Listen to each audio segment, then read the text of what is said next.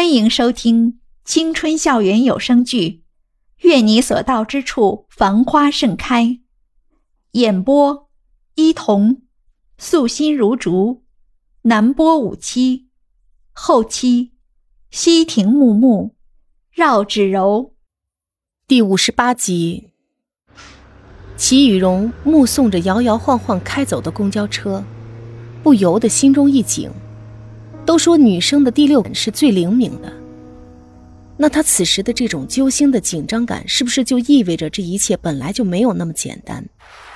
袁依依盯着一个大大的黑眼圈和一个完全无精打采的脸，打开家里的门时，谢思琪手里正拿着刚刚削好的水果向沙发边走去，顺着他的方向就看到了许久不见的老袁，此时他正像个小孩一样蜷缩在沙发上。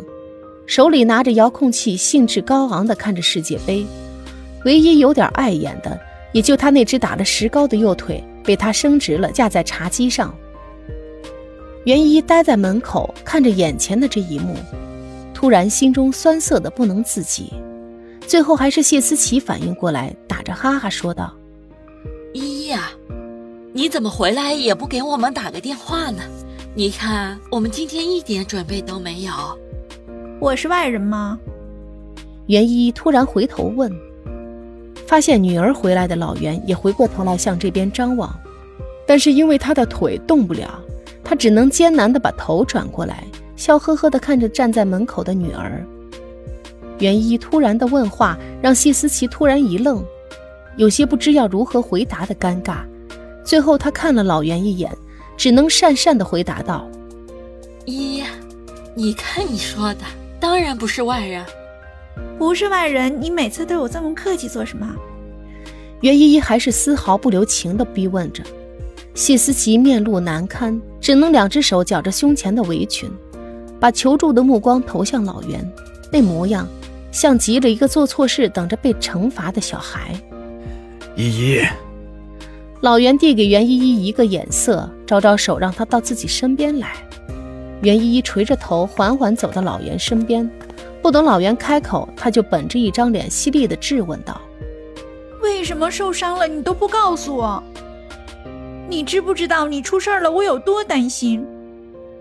在这个世界上，我只有你了。万一你有个三长两短，你让我怎么办？”说完，袁依依的眼泪就噼里啪啦的往下掉，她流起泪来，专注又认真。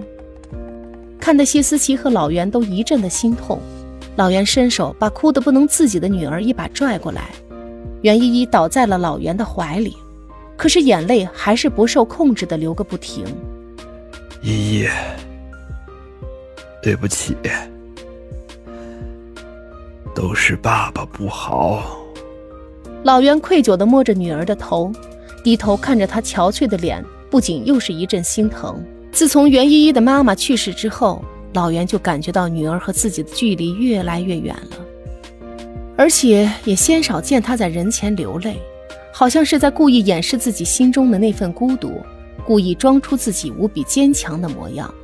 袁依依哭够了，感觉心里舒坦了不少，却没有发现老袁和谢思琪的眉头深深的皱了起来，原本想开口的话也被深深的咽了下去。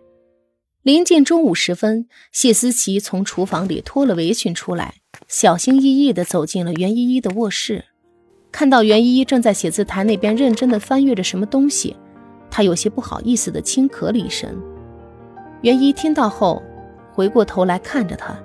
谢思琪轻轻地开口：“家里的食材用完了，因为不知道你要回来，所以昨天没去买菜。”我现在就去下面的超市买点。